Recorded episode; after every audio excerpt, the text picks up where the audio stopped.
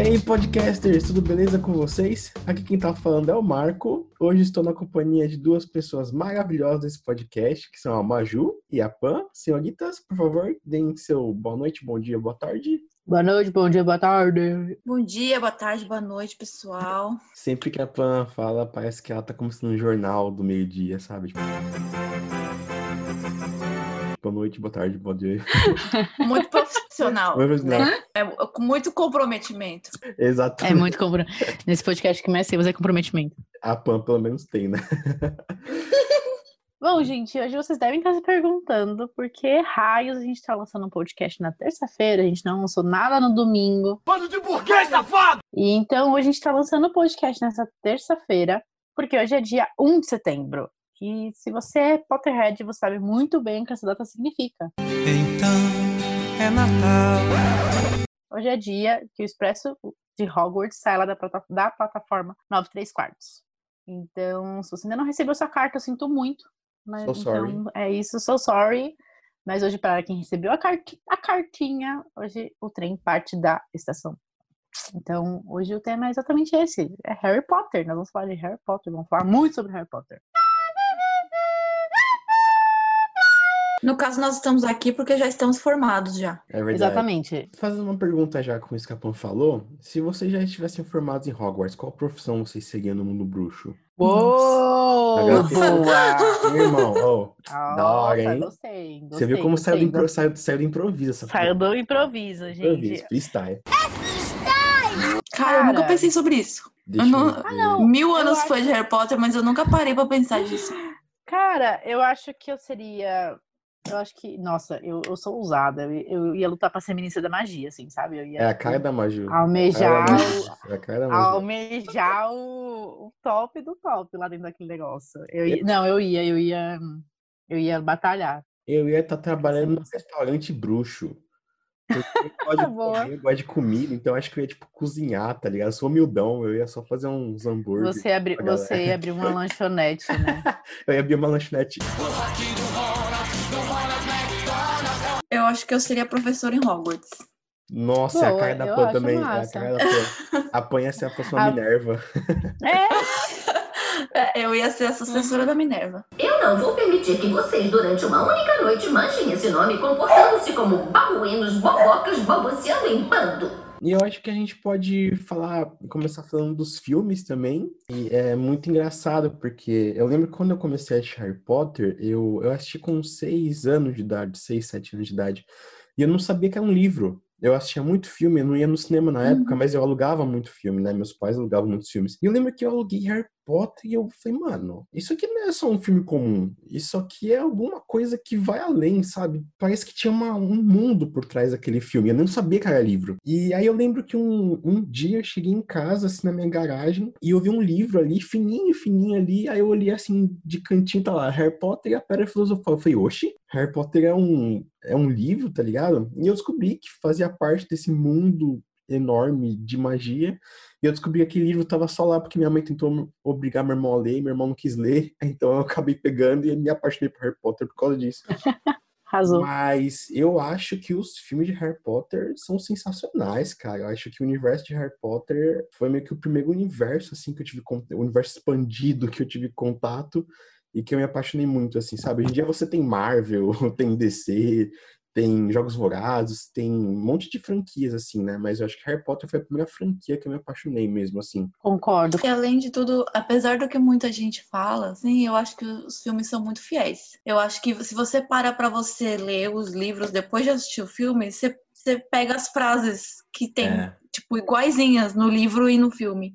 Pra quem é, é Potterhead, a gente vai falar dos filmes hoje. Então, se você é Potterhead e gosta desse tema e quer ver alguma coisa sobre os livros, alguma comparação livro versus filme, deixa nos comentários que a gente vai analisar as possibilidades aí. E eu acho importante falar também, gente, que aqui nesse podcast somos todos contra a JK e, e suas declarações transfóbicas. Verdade. Exatamente. A Totalmente. gente tá numa fase realmente que a gente tá fingindo que quem escreveu os livros foi a Emma Watson. Então, então, assim, né? Então, nós, nós estamos falando dos filmes e do nosso amor por Harry Potter para além da escritura deles. É. É. muito difícil desassociar, né? É uma coisa que você fica meio chateado, inclusive, né? Eu, pelo menos, fiquei bastante chateado Sim, Mas é uma coisa que a gente não pode fechar o olho para as declarações que a J.K. vem dando ao longo sim. desses últimos meses. Então, só para deixar bem claro, todos nesse podcast, sem exceção, somos completamente contra o que ela tá falando. A gente tá achando que ela tá ficando louca, perdendo a cabeça, sendo transfóbica pra caralho. Então, só para deixar bem claro nossa opinião sobre isso. E eu acho que a gente podia, para realmente começar a focar nos filmes de vez, a gente podia começar a falar, acho que cada um, né, o que, que a gente acha, quais são as nossas lembranças e os pontos altos e os pontos baixos dos filmes também, que Harry Potter não é só alegria também, tem algumas decepções, né? Então acho que a gente pode começar pelo clássico, a Pedra Filosofal, que, cara, a Pedra Filosofal para mim, como eu disse no começo, é, foi mudou todo o meu conceito, assim, de filme, assim. Foi uma coisa que abriu muito a minha cabeça. E eu acho que uma coisa que eu tava muito pensando, principalmente na Pedra Filosofal, é como eu gosto de Hogwarts na Pedra Filosofal, cara. Porque tanto na Pedra Filosofal, como também no Câmara Secreta, que a gente vai falar daqui a pouco, Hogwarts parece muito um personagem a mais no Eu filme. ia muito falar isso. É, eu tava pensando nisso de começar e, e- e eu acho que eles largaram um pouco isso de mão nos outros filmes por causa das histórias também que cada um conta. Mas eu lembro, cara, de assistir a Pedra Filosofal e olhar toda vez pros cantos assim pra ver como é que era Hogwarts, como é que era o castelo, porque era tudo muito misterioso e cada porta tinha uma coisa nova pra descobrir. Então, uma coisa que eu gosto muito do Pedra Filosofal é que além dos personagens principais, que são muito bem feitos, eu gostava muito de Hogwarts, cara, de como ela era mostrada, como ela foi feita.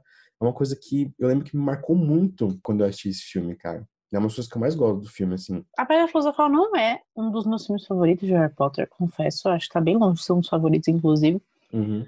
Mas eu acho que ele envolve justamente essa nostalgia de quando foi o seu primeiro contato com Exato. né? Porque eu li a Pedra Filosofal antes de ver o filme. Eu acho que eu li a Pedra Filosofal tinha 6 para 7 anos. E eu li e quando eu li, eu logo entrei na escola. Gente, essa história é ótima, eu vou contar aqui para vocês. Eu estudava em duas escolas, né? Eu ficava em período integral, e eu tinha uma melhor amiga que eu vou chamar de, sei lá, Daiane, pra não expor ninguém aqui. A Daiane um dia chegou lá na escola falando que ela tinha um primo chamado Harry Potter. Sim. Ok.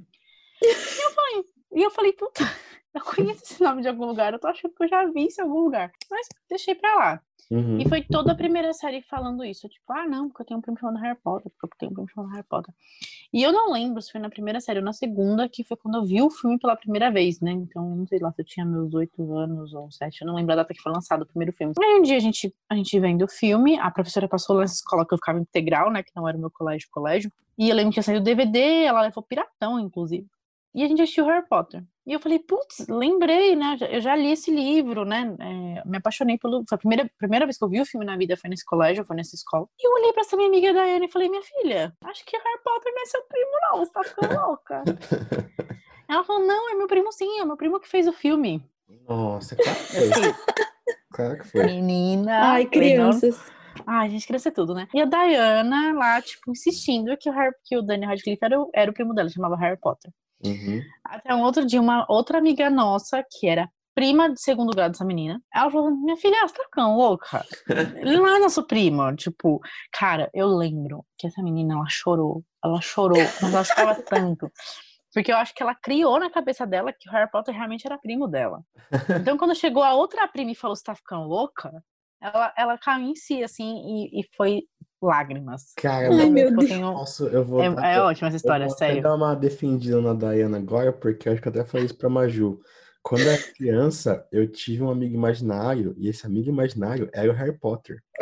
Eu não estou zoando. Eu, eu acho que dos meus sete até os meus dez, e nem era tão criança assim, dos meus sete até os dez, eu tinha o Harry Potter como amigo imaginário. Não é zoeira. Tá vendo? Sempre tem alguém pior.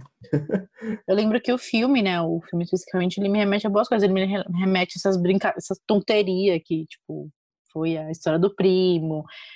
E eu lembro que foi o filme que me pegou. Sim. Por conta da. E eu acho que foi por conta da minha idade. Eu acho que o visual, quando você tem essa idade de 7, 8 anos, ele pega mais. Então, Uhum. quando eu vi aquele monte de coisa acontecendo, ele batendo lá na, na paredinha lá pra entrar no beco Uhum. diagonal, aquilo fazia muito mais sentido pra mim no filme do que no livro. Então, quando eu vi o filme pela primeira vez, eu fiquei tipo, how beautiful. Então, Nossa, eu tipo, gosto muito de Pedra Filosofal. Ou, eu gosto mais do que Câmara Secreta e Uhum. Cálice de Fogo, inclusive. Pelo fato de ter sido o primeiro contato, que vocês falaram mesmo, tipo, o primeiro contato que a criança interior teve com, com Harry Potter. Mas eu não lembro, eu juro que eu não lembro, eu não tenho lembrança de quando eu assisti o primeiro Harry Potter. Uhum. Tipo, não sei, eu não lembro, eu não tenho essa lembrança. Eu, a única coisa que meu primeiro contato que eu lembre foi minha avó que me levou para assistir Câmara Secreta Uhum. no cinema em São Roque. Eu lembro de tudo claramente, assim. Eu tinha VHS, eu tenho até hoje, inclusive, Nossa, aqui em casa. sim. Mas eu não lembro de ter assistido, sabe? Eu não, tipo, não lembro de quando eu assisti. Eu só sei que eu enchi o saco da minha avó pra ela me levar pra assistir Câmara Secreta. Eu, eu lembro dessas coisas, mas assim, o primeiro contato mesmo eu não lembro. Eu lembro que eu assisti em VHS também, cara. Nossa. Foi. Eu, eu alugava, aluguei tanto que uma hora eu fiz minha mãe comprar e falei, meu, é isso, eu preciso ter isso pra assistir. Tem cenas clássicas, assim, cenas maravilhosas no primeiro filme. E vocês lembram aquela cena que o Harry tem que pegar a, a vassoura e pegar a chave certa? Que tem um monte de chave igual. Eu gostava tanto dessa cena que quando eu era criança eu pegava a vassoura da minha avó no quintal dela, jogava um monte de papelzinho pra cima e ficava pulando com os papelzinhos caindo pra fingir que era a chave pra pegar alguma. Era ridículo, mas era Berro. e eu acho que uma coisa, uma coisa que eu acho muito legal do Pedra Filosofal é que ele, por mais que seja um filme infantil, com personagens infantis, ele tem uma ambientação, um clima meio de terror, que eu acho que isso continuou na Câmara Secreta, mas eu lembro que eu, eu adorava Harry Potter, mas eu ficava com medo de assistir Harry Potter na época. Eu sempre fui muito cagão pra filme de terror. Ah, Marcos, você não cagou. Sério, porque eu ficava com medo do Voldemort. Mano, o Quirrell, aquela cena do Quirrell que ele revela tem uma cabeça atrás do Voldemort, aquela cena me assombrou por anos, assim. Eu lembro que eu assistia, e, a- e às vezes eu assistia à noite, quando eu assistia à noite eu pulava aquela cena dele aparecendo a cabeça, porque eu morria de medo. Bom, claramente uma criança traumatizada. Então eu gosto muito disso, porque apesar de ter sido um filme com personagens infantis, eles mantiveram um, um ambiente de terror, de suspense muito, muito legal, sabe? uma das coisas que eu queria comentar, que eu não sei vocês, mas eu não consigo assistir os primeiros filmes legendado. Eu só assisto dublado. É Eu não assisto nenhum. Gente, eu não assisto nenhum. Eu assisto Até o dublado. quarto filme eu assisto dublado. Eu assisto dublado. Tá aí uma curiosidade bem importante. Eu não assisto nenhum Harry Potter legendado. Nenhum, Cara, não eu consigo assistir até o Harry Potter quarto, é eu assisto dublado, depois eu assisto legendado. Eu lembro que eu fui no cinema assistir Relíquias da Morte, parte 1 e 2, dublado. Dublado. Fui, Nossa, não mas a, a dublagem de Harry Potter é muito boa, cara. É muito boa. Cara, eu nem sei se é tão boa assim, mas eu acho que é tão nostálgico pra mim ouvir a é, voz deles é em é português. nostálgico. A Que, gente por exemplo, sabe quando- todas as falas em port- no, no dubla- no É. dublado. Mas eu gosto, mas no geral eu acho que, o- eu acho que o primeiro filme ele é, ele é muito bom. Eu acho que ele é muito bom. E eu acho ele um dos livros mais fiéis ao, eu acho ele um, dos filmes mais fiéis ao livro. Ele é muito fiel. Uhum. né? Depois de, Muito depois de fiel. reler, assim, tipo, tem esses pontos que eu gosto muito, que é justamente ter incluído a Hermione um pouco mais rápido na turma, né, deles. Ela, tipo, no livro ela fica afastada quase metade do livro. E pra quem eu gosto muito da Hermione, né, então eu fico feliz com essas mudanças do, no filme. Ele é bom, eu acho ele um filme Sim. bom. É, o que eu acho acho dele, o que eu acho minha consideração geral dele é que ele é um filme bom porque ele conseguiu estabelecer um universo inteiro num filme só. Enquanto tem franquias que demoram, sei lá, dois, três filmes para estabelecer um universo, só no Pedra Filosofal você já entende tudo que redonda Harry Potter, sabe? Você entende Hogwarts, você entende Beco Diagonal, você entende Gringotts, é, você É, você entende entende a linguagem do filme, é muito isso, fácil. isso. Tanto que, se você for ver, é, mudou bastante a linguagem dos filmes depois de Pedra Filosofal, depois de Câmara Secreta também, mas você sempre tem aquela basezinha Pedra Filosofal, assim, que segue ali na essência dos filmes, assim, eu acho, assim, sabe? Introduziu muito bem os atores. Isso. Eu acho que todos eles foram. Parece que todos eles estavam sabendo tudo que estava acontecendo, assim. É, E então eu acho que é um bom filme introdutório. Eles conseguem amarrar muito bem os personagens, conseguem é, tratar, dar, dar foco até nos secundários, que não precisariam tanto, que depois se tornariam muito importantes na saga. É, eles conseguem dar importância para todos os personagens, não deixa ninguém de lado, assim. Então, eu acho que realmente, para introduzir Harry Potter, foi um filme sem defeitos, assim. Então, acho que de Pedra Filosofal foi isso. Chegamos à conclusão que foi um ótimo filme introdutório para esse universo maravilhoso de Harry Potter. E vamos seguir em frente com o, na minha opinião, maravilhoso Câmara Secreta. E eu vou começar falando de Câmara Secreta. Eu gosto muito desse filme, justamente porque ele vai mais a fundo ainda em Hogwarts do que, como eu falei no Pedra Filosofal, né? Hogwarts é um elemento vivo ali, né, no filme. E no Câmara Secreta você vai mais fundo nisso, cara, porque você vai de encontro com aquela coisa do herdeiro de Sonserina, você vai na, mais na história das casas, assim, de Gryffindor, então acho que é um elemento que eu, eu, gosto muito da história de Hogwarts, então esse filme me conquista muito é... por isso. Eu acho que o que eu mais. Acho que câmera. Acho que de filme, câmera secreta pra mim só perde realmente pra Ordem de Prisioneiro de Azkaban. Eu uhum. adoro a câmera secreta. Geralmente eu começo a maratonar os filmes de A Câmera Secreta, porque eu gosto muito. Eu geralmente pulo o primeiro. Eu só, eu só assisto o primeiro se eu tô muito nostálgica, mas eu geralmente uhum. começo de A Câmera Secreta. E justamente por isso eu acho que é um filme mais imersivo em Hogwarts. Ele é muito eu gosto imersivo. muito, eu gosto, até porque, gente, são Serina falando, né? Então é um filme É. todinho dedicado à minha casa, sabe? Sonserina não. Sonserina não. Sonserina não. Então eu acho que, como é um filme completamente dedicado a Sonserina e conta a história de Sonserina, o herdeiro de Sonserina, eu acho que foi nesse filme que me pegou assim e falei, tipo, mano, essa é a minha casa, sabe? E, então, não à toa, é um dos meus, é o meu segundo filme favorito. E eu gosto muito porque imerge, em- é uma imersão muito louca em É, Hogwarts, é. é. uma imersão muito legal em, em- na, na história das casas. O filme ele peca um pouco com Corvinal e Lufa-Lufa. Eu acho que são casas Total. muito importantes que no livro tem muito mais destaque em todos os filmes. Eu acho que as outras casas têm elas começam a ter, principalmente a, a Corvinal, ela começa a ter um destaque mais ali pro final, quando eles começam a falar das Horcrux, porque tem um, né, um, um ponto ali com, com o Fantasma de Corvinal. Mas eu acho que nos livros as casas são muito mais presentes que no filme. Sim. Então, quando eles falaram de Sonserina, você sabe que as principais são Grifinória e Sonserina, né? Desculpa, é Lufa-Lufa e Corvinal. Respeita a minha casa, cara. Mas eu acho que é muito legal, porque quando você vê a Grifinória e você vê que os três principais foram pra Grifinória, você fica tipo, putz, tô, só vamos ouvir falar de Grifinória nesse negócio. Uhum. E quando eles criaram essa história tão importante, tão legal para Sonserina, pro herdeiro de Sonserina, tipo, o Harry Potter, o Harry falar a língua das cobras e tudo isso, já é uma, uma alusão a tudo que vai vir, sabe? Porque é Isso, é. é por conta do Herdeiro de Sonserina que toda a porra acontece. Então eu acho que é, um- é o meu segundo filme favorito, com certeza, assim. Eu acho que só parte pra Azkaban mesmo. Eu acho incrível. Cara, eu gosto, eu gosto, eu gosto bastante, aliás, mas não chega a ser filme favorito meu, não. Uhum. É, que, Eu não- que é Grifinória, né, gente? Grifinória não, Não, não, cara. não gostem que brilhe mais que ele, sabe? Grifinória é tudo estrelinha, mano. É tudo estrelinha. Grifinória é tudo estrelinha. Vai fazer o quê, né? Eu acho que é um filme muito legal pra introduzir mais a fundo os personagens. Você começa a realmente conhecer de fato cada um deles. E você, Sim. a partir A daí, você Gina. começa. A Dina, exatamente. Verdade. A Dina, ela, ela entra em Hogwarts oficialmente, né? A última, a, a irmã mais nova dos Weasley. E eu acho que um elemento muito legal que foi apresentado nesse, nesse filme é que é o conceito dos duelos, né, cara? Porque dali pra frente é duelo, dedo no cu e gritaria, Harry Potter, né?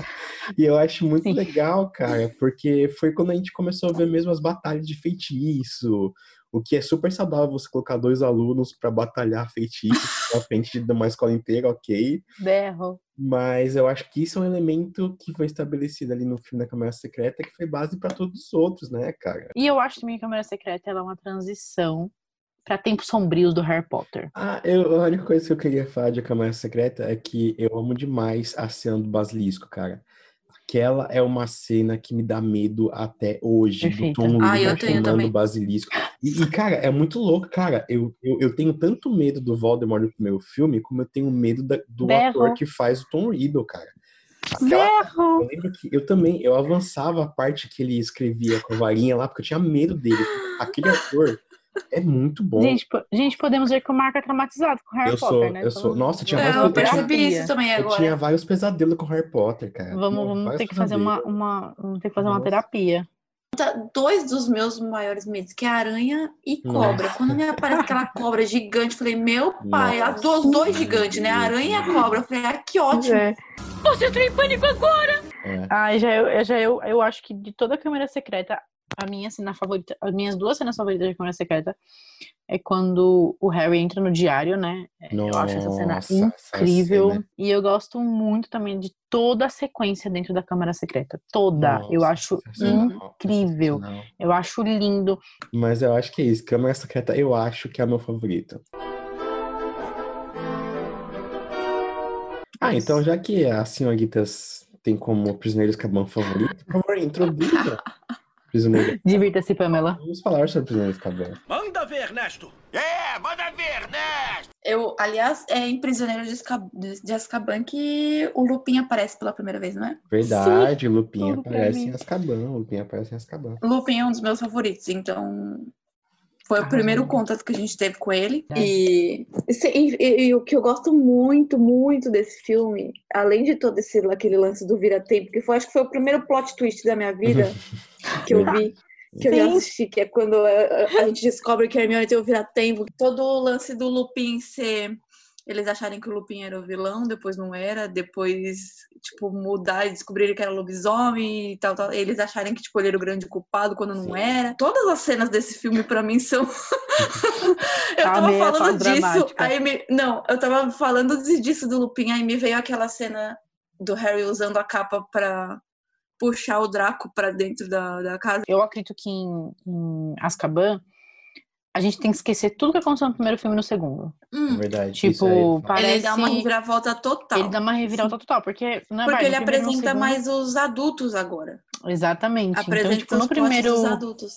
Exatamente. Então, tipo, no primeiro filme, você tem ali a história do Harry, né? Então, todo o primeiro e o segundo filme é contando justamente a história do Harry. Então, como a gente, como a gente comentou agora, o segundo filme é muito importante porque introduz o maior inimigo do, do Harry, né? Então, o primeiro filme é toda a história do Harry, se adaptando em Hogwarts, fazendo amiguinhos, descobrindo sua essência, descobrindo que a vida dele inteira foi uma mentira, não sei como isso não tem problema, sabe? Sim. Mas, mas nas- no, e no segundo filme introduz o, o inimigo do Harry Potter, né? Então você tem ali, você tem duas introduções, né? Então a gente já sabe que o inimigo do Harry Potter é o, o Lord Voldemort. E no terceiro filme eu acho que, tipo, joga um monte de informação nova. Tipo, eu acho que realmente o que o falou, tem a introdução dos adultos, que são muito importantes, porque você vai descobrir a história dos adultos de Harry Potter, que são tão importantes quanto a história das crianças. Tem todo o que envolve a família do Harry bruxo, né? Porque ele foi criado pelas tias, pelos tios É, vai trouxas, né? descobrir que o Voldemort ainda tem seguidores Exatamente. até hoje. O que eu gosto muito de Prisioneiro de Azkaban é que, cara, eu acho ele muito ousado. Porque é, é o que a Maju falou, a J.K. Rowling faz você esquecer tudo que aconteceu. Não esquecer, mas fala, você não precisa. Se pegar isso. E isso é muito ousado. Tipo, pra mim, Azkaban, tanto uh, o filme como o livro, acho até mais o filme ainda, ele serve pra vo- introduzir os Sirius. É, tipo, todo o filme É. é em torno dos Sirius. 12 anos de espera! Em Azkaban! E quando você começa a ver o filme, você fala, "Mano, por que, que esse cara tá aparecendo? Tanto que quando eu fui, eu, é, eu não lembro se eu assisti o filme antes de ler, ou se- mas enfim, eu tive a impressão que o Voldemort já tinha ido embora e que o Sirius ia ser, tipo, o novo inimigo do Harry. Porque É, então, dá essa é, impressão. E quando, e- Eles e fazem quando- essas jogadas, né? é, e quando você vai aos poucos vendo as relações, descobrimentos, assim, você fala, mano, que da hora. Porque você Então. pausa a história principal pra você fazer outra história que quando você vê, tá totalmente atrelada ao Voldemort, aos pais do Harry, principalmente aos pais do Harry, porque o Sirius é padrinho do Harry. Então eu acho muito legal você Spoiler! é, eu acho muito legal essa coisa de você contornar pra depois voltar e ver o quanto isso tá relacionado com as outras coisas, sabe? Eu acho isso genial. É, eles fizeram muito isso nesse filme, né? Com Sirius, com o Lupin, com a Exato. maioria dos adultos apresentados, pra depois descobrir que não era nenhum deles. que- É. Mas eu, acho, mas eu acho muito legal isso também, porque justamente por conta. Porque como a gente não sabia nada da história do Harry, até nisso, né? Uhum. A escritura que não pode ser nomeada. Amo. Adorei. ela acertou muito nesse ponto de tipo. Porque quando você é introduzido ao Harry, você realmente não sabe da história dele. Você sabe que ele tinha dois pais bruxos, a mãe era mestiça, ele foi criado pelos tios trouxas e ele não sabe nada. Então, tipo, tudo, tudo que ele tem contato com magia é em Hogwarts. Uhum. Então, quando, quando vem o Sirius, eu acho que ele que a, a J.K. ela já no- ela já mostra pra gente que vai muito além do que a gente tá vendo. Sirius ele não só é padrinho do Harry, como foi um dos melhores amigos do pai do Harry.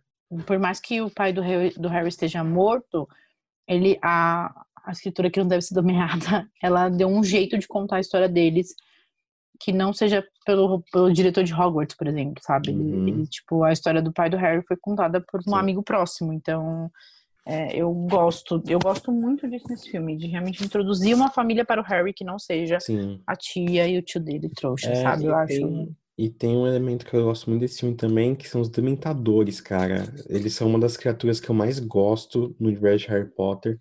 Você tinha medo também, Vitor? Fala aí. Morria de medo, morria de medo. As coisas que eu mais Não tinha gostava, dúvidas. as coisas que eu mais gostava em Harry Potter é as que eu mais tinha medo. E, e eu acho muito legal, porque a escritora que não deve ser nomeada, né, ela já falou que os dementadores são uma representação da, da depressão, né? Que justamente que eles são criaturas que se alimentam ali da, da, sua, da sua felicidade e tal, tanto que quando você tem que conjurar o patrono, que é o feitiço que vai repelir os dementadores, você tem que pensar numa lembrança boa. Que é justamente a, a lembrança mais feliz que você tem para realmente é, re- repelir esses, essas criaturas que são feitas de puro, pura tristeza. Então, são uma das criaturas que eu mais gosto. Todo esse conceito dos dementadores, eu acho que são muito, é muito, muito legal, sabe? Fora que ele muda completamente, né? Porque em, em, em Câmara Secreta você ainda tem o visual de Pedra Filosofal. Uhum. Agora em, em Azkaban o visual é completamente diferente em todos os Sim. sentidos. É, até porque foi quando mudou o diretor também, porque os dois primeiros Sim. foram Chris Columbus, que dirigiu, então é, você tem ali o mesmo, realmente o mesmo visual, quase idêntico assim.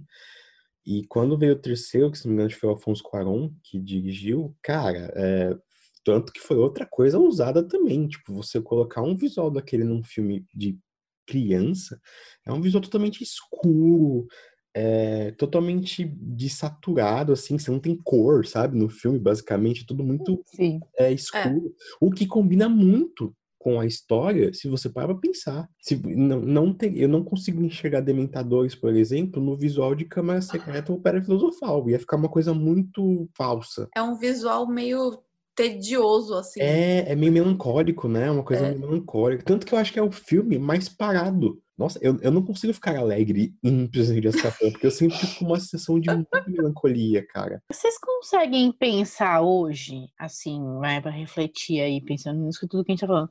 Por que raio as crianças gostavam de Harry Potter? Cara, eu acho que foi uma coisa de geração mesmo. Foi uma coisa da Pode ser. É, o- foi uma aposta muito boa da Warner fazer esses filmes. E eu acho que eles acertaram muito na linguagem, cara. A, a- a escritora, que eu posso nomear, ela acertou muito na linguagem nos, nos livros, porque é um universo complexo, mas a linguagem dela é muito boa para as crianças entenderem. E ao mesmo tempo, os filmes acertaram muito na linguagem para traduzir isso para o filme. Então acho que foi um casamento de tipo uma necessidade das- de ter uma geração com alguma coisa boa para consumir e oferecer uma coisa muito boa. Então acho que foi um unir o útil ao agradável, a vontade de comer com a fome, assim, sabe? É, então, mas, mas é isso que eu fico me pegando, por exemplo. O- eu acho, acho que a questão foi justamente, acho que o que o Marco levantou foi um ponto muito legal. Eu acho que, por exemplo, que realmente, se você pegar uma. Ó, vai, a gente tem tudo aqui, vai. A pessoa mais nova do podcast vai, tirando o Pedro, só eu, eu e o Marco, né? Que somos nossa casa do. Sim. A gente, ninguém tem 30 aqui, né? Mas ninguém tem mais 20. Sim. Então, tipo, a gente pegou muito o hype do Harry Potter, de Nossa, tipo. minha vida é Harry Puta. Potter. É, eu, gente, eu também. Eu acho que não existe nada que eu mais que Harry Potter. Mas já o Pedro, que é realmente, literalmente quatro anos mais novo, porque ele já não é hypado. E nenhum dos amigos dele. Eu não conheço nenhum amigo dele que fale, tipo, É. nossa, Harry Potter é a minha vida. Não. E, e eu, eu vou além, cara. Eu acho que você teve outros fenômenos depois de Harry Potter que seguiram Harry Potter, porque não existiria outros fenômenos sem Harry Potter. Não teria, acho que, Jogos Vorazes, não teria. Tipo, teria, mas não seria esse boom todo. Mas eu acho que nenhuma franquia vai ficar tão marcado quanto Harry Potter, assim. Pelo menos Ah, não. é, que pode sair outra daqui a um tempo, não, não sei. Mas eu acho que nenhuma marcou tanto que nem Harry Potter, cara. Eu acho que foi uma É. Nossa, e, e eu sinto, eu sinto muito pena da geração que não passou por, por Harry Potter, cara. Nossa, porque, meu Deus do céu. É, mas eu acho, mas é uma boa, uma boa colocação mesmo. Eu acho que foi um, um marco na, na história cinematográfica e literária, né? Ah, e detalhe, eu tinha medo dos Sirius também, antes de descobrir que ele era o padrinho Ah, dele. não, tô- todo Ai, pelo amor de Deus. Não, o Gary Oldman nesse filme, filho da Ele tá putinha. perfeito. Ah, eu gosto, eu acho também que é um filme que eu gosto muito do Snape. Eu acho que o Snape não era uma- um, um personagem que teve tanto destaque nos dois primeiros. Ele era o professor ali que todo mundo achava que tava né, bizarrinho. Mas eu acho que nesse terceiro, quando ele enfrenta o Lupin lá, que o Harry, Nossa. Que o Harry derruba ele lá na casa dos gritos. Eu acho incrível, eu acho ele já, eu acho que ele realmente começa o arco dos adultos, sabe? Eu acho que ele começa a mostrar Isso, que eles é. estão presentes ali e que eles vão ser importantes, né? Então eu gosto É. muito também. E saindo do fav- do favorito da senhorita Pan e da senhorita Maju, vamos agora para Cálice de Fogo, que eu gosto muito, porque até onde eu me lembro, se eu não estou muito enganado, foi o primeiro filme do Harry Potter que eu vi no cinema. Então eu lembro que assisti Harry Potter numa tela grande, ainda mais o Cálice de Fogo, que tem, acho que uma das, uma das melhores cenas de ações de toda a franquia, assim justamente por causa do torneio Tribruxo, cara, eu tenho uma memória afetiva com esse filme muito grande. E eu acho que uma das principais coisas foi justamente isso que eu falei. Eu acho que ele tem, cara, cenas de ações maravilhosas. A cena do labirinto, a cena do dragão, é, a cena da, da As água, provas são muito lago. boas. E- As e- provas são muito boas, mas eu não sei por É. que eu não gosto tanto igual os outros. Não sei, realmente, assim. A minha ligação com o Cálice de Fogo, eu não lembro que eu gosto dele até assisti-lo. Mas quando eu coloco ele e lembro da história, lembro de tudo que envolve o Cálice, lembro quando aparecem as outras escolas, eu fico tipo, nossa, eu gosto muito desse filme. E eu acho que justamente por causa disso também, você tem, você expande mais ainda o universo bruxo, que você vê que tem outras escolas. E eu acho que uma das dos destaques desse filme, sem dúvida, que é quando você tem o grandioso Lord Voldemort voltando à vida por si só. O Lorde das Trevas renascerá. Outra vez. Ele não tá dependendo de um, um diário, ele não tá dependendo de um De um parasita, né? Que ele não é- fala. é, exatamente. Ele volta a um corpo e, meu Deus, como é maravilhoso o Ralph Fiennes interpretando o Lord Voldemort a partir desse filme. Sim. Meu Deus, a cena do renascimento. Tudo pra mim. Meu, eu acho, eu acho icônico demais a cena dele renascendo, cara. Eu acho o, o Harry gosto, naquele cemitério, o Cedrico morrendo. Meu, a morte do Cedrico, sabe, formou caráter. A nossa geração foi formada pela morte de Cedrico Diggory. É isso mesmo. E, e não teve dó, não teve dó. Foi, ó, a Vada Cara. Kedavra morreu. Tchau. Partiu Edward. Que Partiu eu acho Partiu Edward, cara. Eu acho que a morte do eu acho que o, o Cálice de Fogo ele veio pra mostrar que tipo os fãs não mandavam em Harry Potter, justamente porque é zero fanservice, matam o Cedrico mesmo, Uhum. não deixam o Harry Potter cachorro Shang lá horrorosa, tipo, não tem fanservice, cara. Se você Sim. quer, quer coisinha bonitinha, você parte para ver Crepúsculo mesmo, porque não tem, não existe, não existe fanservice nesse filme. Ele é um filme também muito diferente dos outros.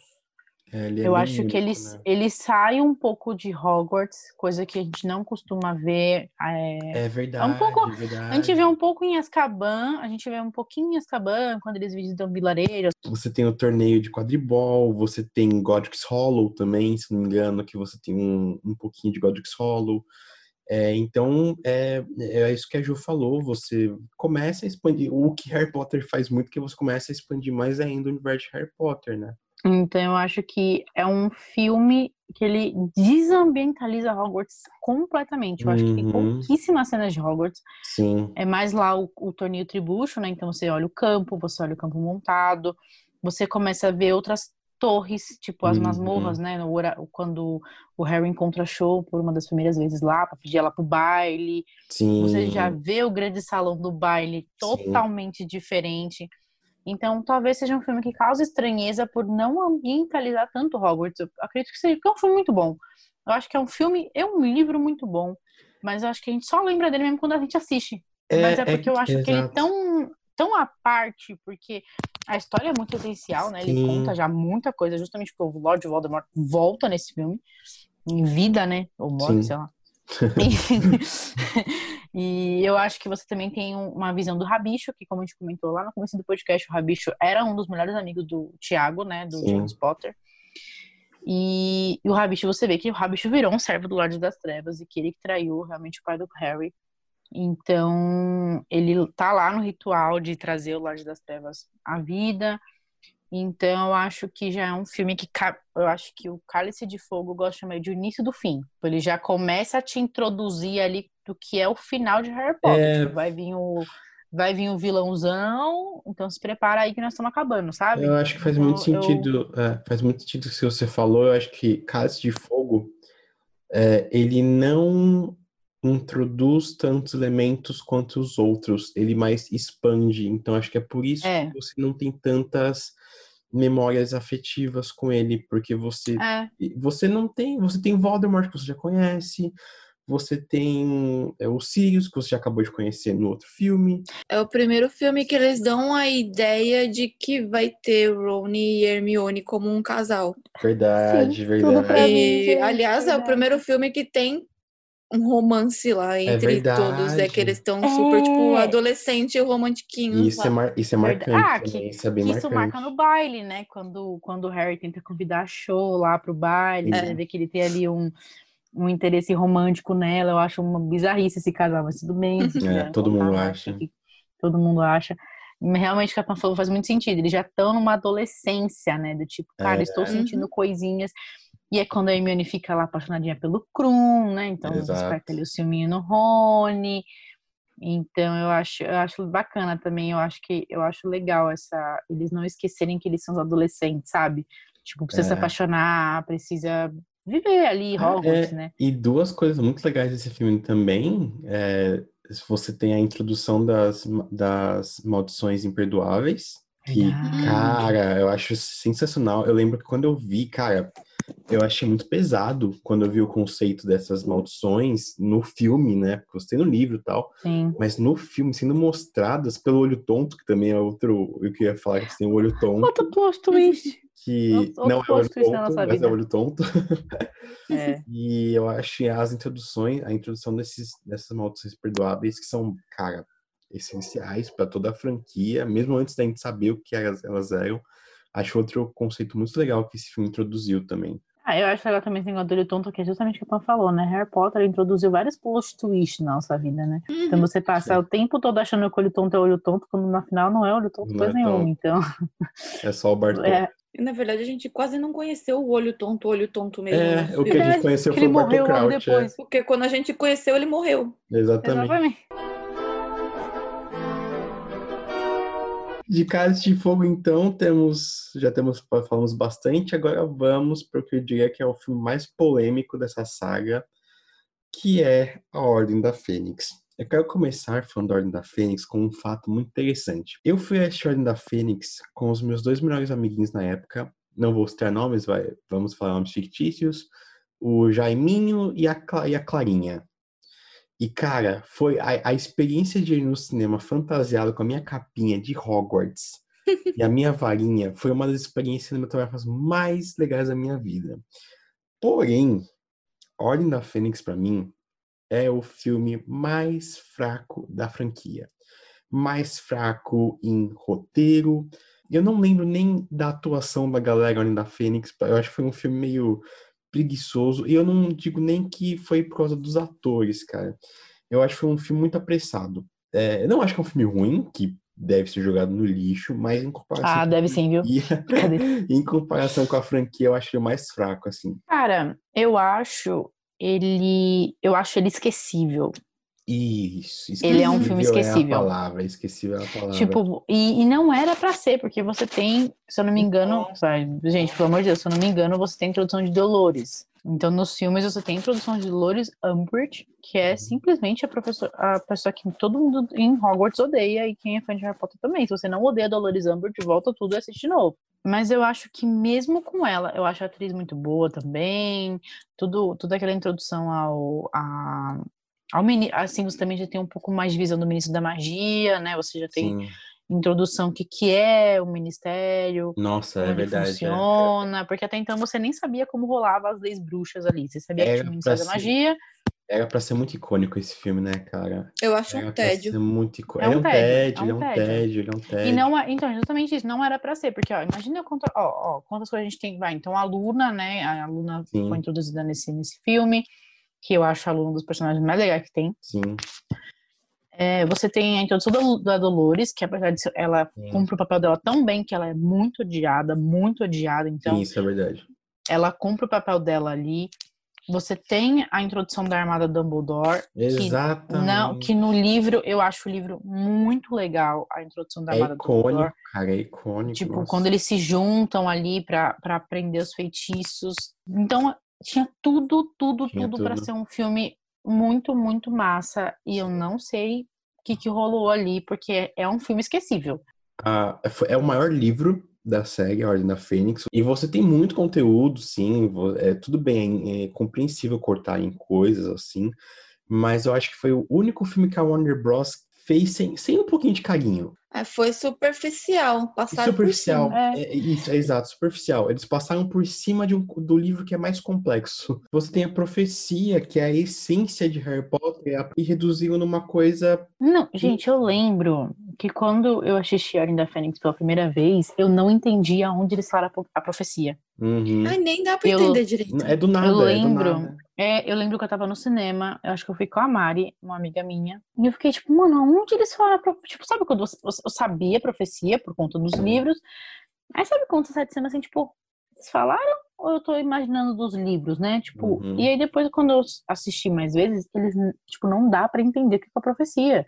Sim. Tipo, Em momento nenhum eles citam o Neville, né, do- da criança Uhum. nascida no final de julho, eu fico tipo, Sim.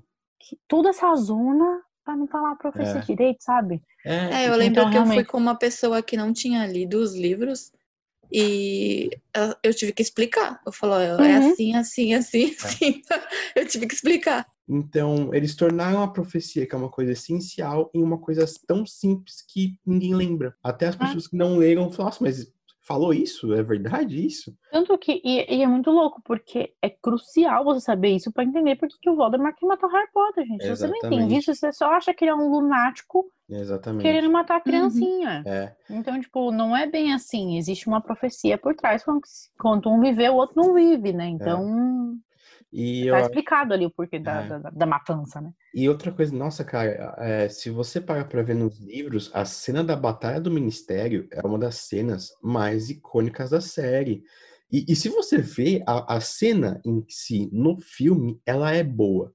Só que o filme todo em torno dessa cena é tão esquecível que você nem lembra da Batalha do Ministério. Se você pega só a cena pra assistir, você fala, meu Deus, que cena maravilhosa, que cena. Mas o filme em si é tão esquecível que você esquece até essa cena que era pra ser, mano, a batalha do Dumbledore e Voldemort, cara. Essa cena era pra ser. Mas você esquece, justamente porque o filme em torno dele é super esquecível. Eu acho que de elemento que eu destacaria, talvez, pra Ordem da Fênix em si, são realmente cenas isoladas, que nem essa do, do Ministério.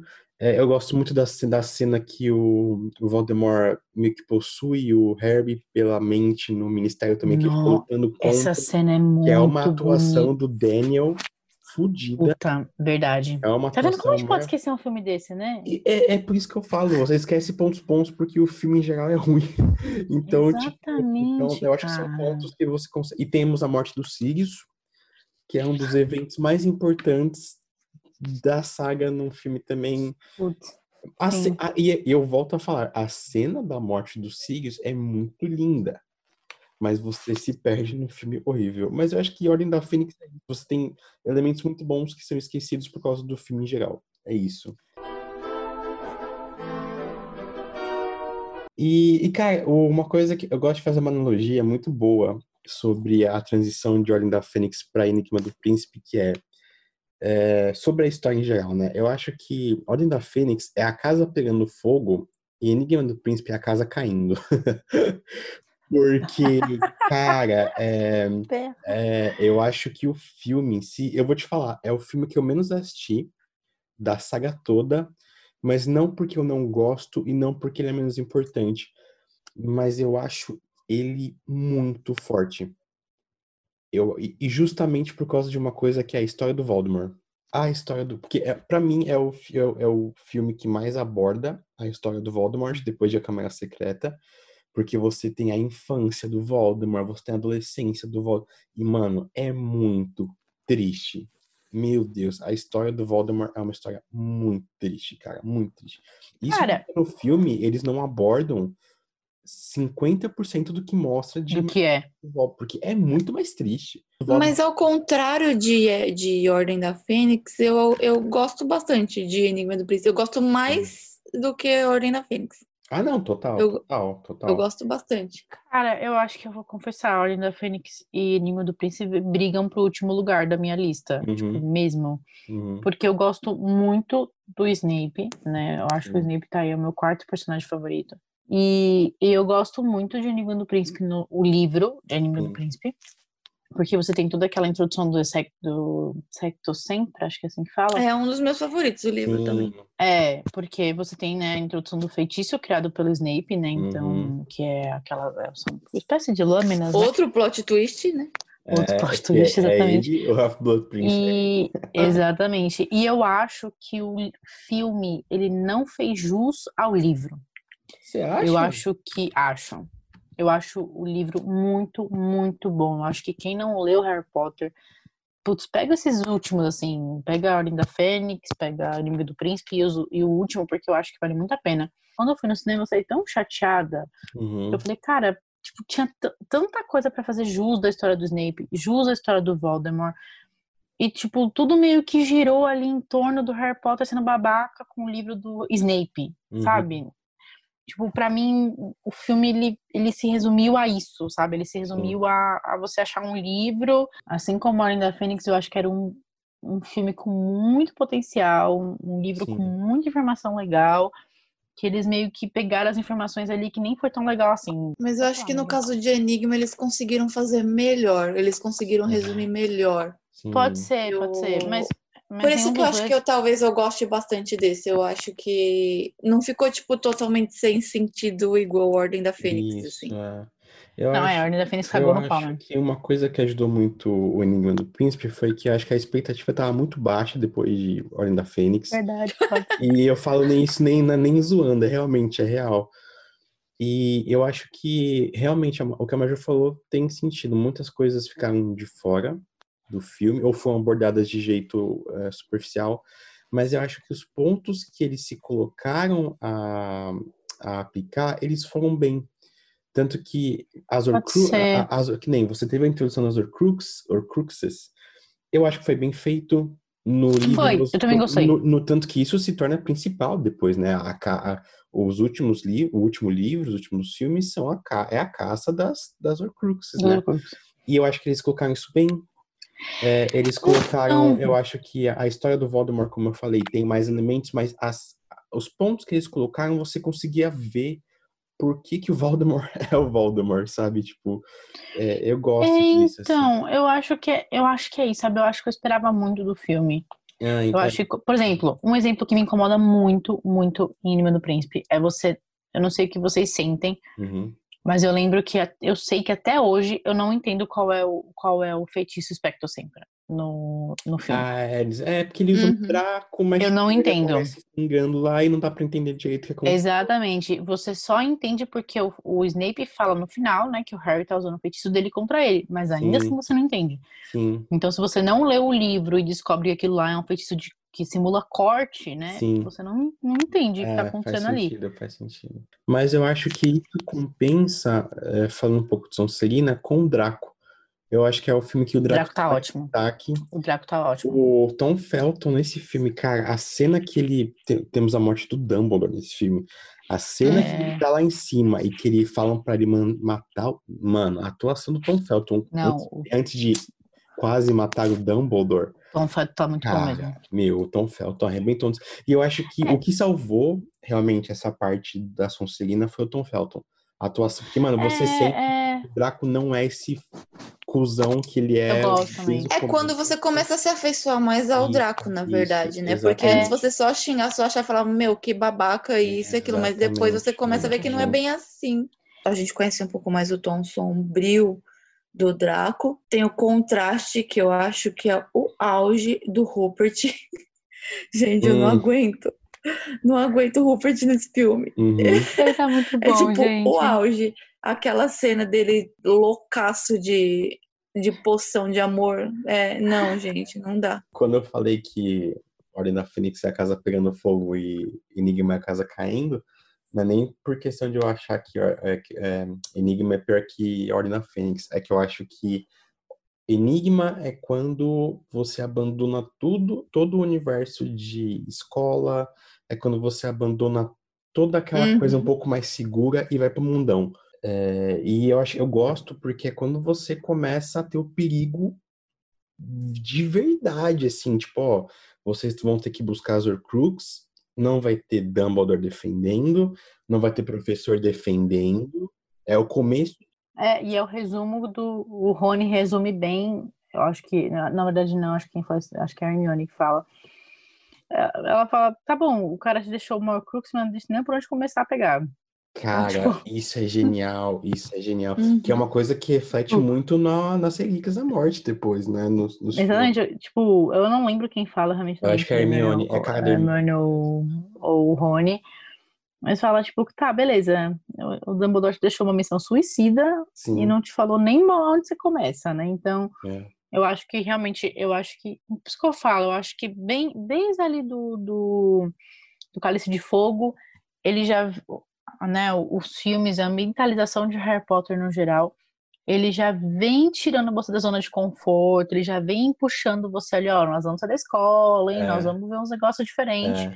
Duas cenas que englobam isso e mostram isso totalmente, que a Maju falou de você sair do, da sua zona de conforto, do ambiente de conforto, é a cena que o, o Dumbledore e o Harry vão atrás do, do anel, da Horcrux, na cena dos, do, do mar, aquela cena que eles entram na Não, caverna. não, é o colar.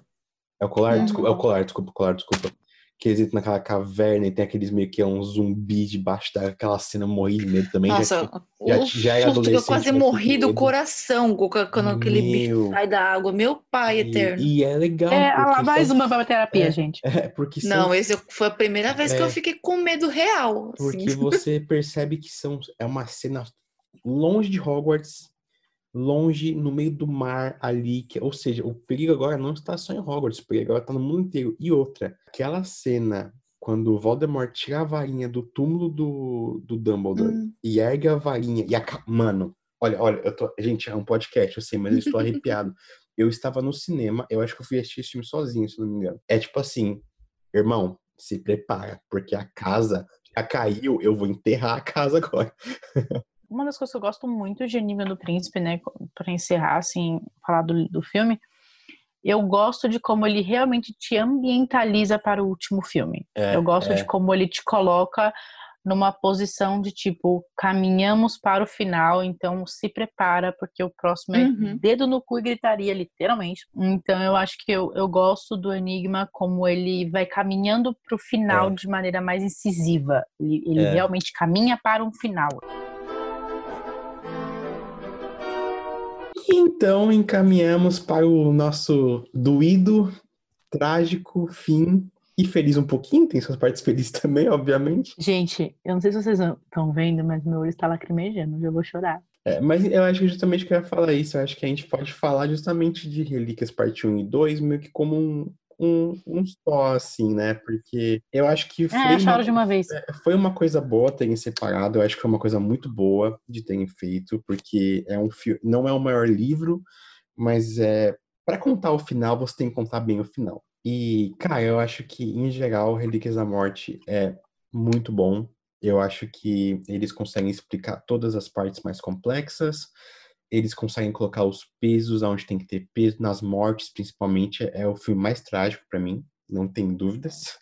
Eu acho que a narrativa do filme é impecável, o jeito que foi mostrada a jornada fora de Hogwarts, que é o que eu falei. Nesse filme a casa está enterrada. E eu achei que eles iam pegar leve nessa jornada fora de Hogwarts, em questão de cena. Eu achei que eles iam cortar mortes até no, no filme, e não. Não pouparam ninguém. As cenas de batalha que alguém vai morrer, morreu é isso, irmão. Não tem nem tempo pra você ficar de luto. É, e eu acho que, cara, foi a para mim assim, foi a conclusão perfeita de atuação. Os, os atores para mim estavam no ápice nesse filme. A Emma Watson, o Rupert, o Daniel. Relíquias da Morte, então, parte 1, começa com a galera indo atrás das Horcrux. Então, Harry É. Potter olha pra, pra- Harry Potter olha pra Hogwarts e ri na cara dela e fala, hum, beijo grande, e leva os amigos dele lá pra uma jornada em busca dele, nem sabe o que tá procurando. Sim. Ai, gente, eu acho ótimo. isso. Uma coisa que eu gosto muito em Relíquias 1, que também acaba sendo no 2 também, eles respeitaram o tempo da busca, porque no livro a busca é muito demorada. É, eles vão em pistas que não são de verdade, eles erram de coisa, e eles mantiveram isso no filme. Tanto que se você vê a, parte 1 mesmo, ela é muito devagar. O tempo do filme é muito bom. Ele é um filme mais arrastado, né? O Relíquias Parte 1, ele é um filme mais arrastado, mas eu acho que ele tem cenas muito pesadas, muito pesadas. Totalmente, totalmente. Eu acho que a cena que, que eles estão fugindo na. é, eles estão, tipo, começando ali já a entrar meio que numa, numa depressão de busca ali, não chegam, né, ao ápice, né, É da, muito pesado, cara. da depressão, mas eles já estão, tipo, caminhando pra, tipo, cara, estamos ficando cansados. Cansados, cansados. é. E também eu, eu acho muito pesado o Rony ouvindo rádio pra ver se a família dele não tá morta. Nossa. Eu é. acho muito pesada a cena que. Gente, pra, a cena que eu não. Acho que é um dos motivos que eu não assisto Relíquias Parte 1, que não dá pra mim mesmo, é a cena da Bellatrix torturando a Hermione. Nossa. Essa cena. Essa cena, ela me deixa mal. Eu lembro que eu fui nos temas. Eu comecei a chorar no, no Relíquias Parte 1 desde o começo do filme. Mas eu lembro que eu saí passando mal de lembrar dessa cena. Mesmo quando eles tentam aliviar com a Hermione dançando com o Harry, ela para tipo, não. É, Exatamente. e, e- e eu acho que até um, é uma tentativa de alívio que realmente o propósito dela é não conseguir É aliviar. Porque É. eles, ele- É. eles falam, vamos tentar aliviar, mas você vê que, tipo, cara, não dá. Tá muito tenso. É. Não coisa dá pra agora, aliviar. Não dá. Eu acho, e eu acho essa é uma das minhas cenas favoritas. Eu acho essa Uhum. cena linda. Eu não, eu não entendo na época os fãs de Harry Potter que viram maldade nessa cena, que Sim. eles iam se apaixonar. Eu ficava tipo, meu filho, para com isso, sabe? Tipo, Ah, então eu acho realmente uma cena lindíssima. E eu acho que na parte 2 a gente tem a continuação, literalmente, né? A parte 2 começa literalmente, a gente parou a parte 1. Sim. E, mas, eu, mas eu já acho um filme mais rápido. Mas então, mas eu gosto da segunda parte porque eu acho que ela já caminha mais rápida. Eles já pegam o padrão das Ocrux, né? Então eles já Sim. pegam ali o esquema para onde ir, da onde vai. Aí você começa a ter mais certeza ainda que o Harry é uma Horcrux. Aí o que volta lá no, na Ordem da Fênix, que é a profecia, né? Então um só pode viver E aí, essa é uma das coisas que também não foi explicado tão bem como deveria, que é o Harry ser a Horcrux. Eu acho que nos É. filmes É. isso ainda fica bem confuso. Eles falam que, né, fica claro que o Harry é o Crux, mas eu acho que a, a, a relação do Voldemort com essa Horcrux não é tão bem estruturada. E eu acho também que uma coisa que fica meio assim, que se você não lê o livro, talvez você não entenda muito bem, é porque o Harry sobrevive, né? Então, sim, sim. indo, Uhum. indo pro final, indo pro final, já ele, acontece, a, acontece a batalha de Hogwarts. E o, né, eles acham as Horcrux e tal, e a última Horcrux tá em Hogwarts, né? Então, é, Uhum. eu, eu gosto muito também da analogia que a autora que não deve ser nomeada fez, que você começa em Hogwarts e você termina em Isso é Hogwarts. legal. Isso pra é, mim foi isso, é, isso é foi lindo. Isso pra mim É foi uma das coisas é. mais incríveis que ela já fez. Então, a última Horcrux, né, do, do Voldemort, ela está em Hogwarts. Então eles voltam, né, pra pegar e descobrem que tá rolando a maior treta. Uhum. E aí o Voldemort ameaça lá o Harryzinho e o Harryzinho vai lá se entregar pro Val- Voldzinho. Sim, Então eu acho que essa cena da morte do Harry, porque o Harry chega a morrer, né? Ele Sim. fica meio claro ali que ele morreu. Não fica muito claro nos filmes por que, que ele voltou. Então eu acho que no filme, eu acho que vai de encontro com o que a Panta falou de ser mais largado e você que Sim. deduza. Mas no geral, eu gosto muito de Relíquias Parte 2. a, a, a batalha de Hogwarts, cara, nossa, a- sensacional. Eu gosto muito. O, Eu a, gosto ce- muito. a cena do Neville matando a, a, a Nagini, meu Deus do céu, que cena maravilhosa. Muito boa. E eu acho que a conclusão da batalha foi tudo que os fãs esperavam de cenas, de atuação, sabe? Foi perfeito. Eu lembro que eu vi, eu falei, Eu gosto também.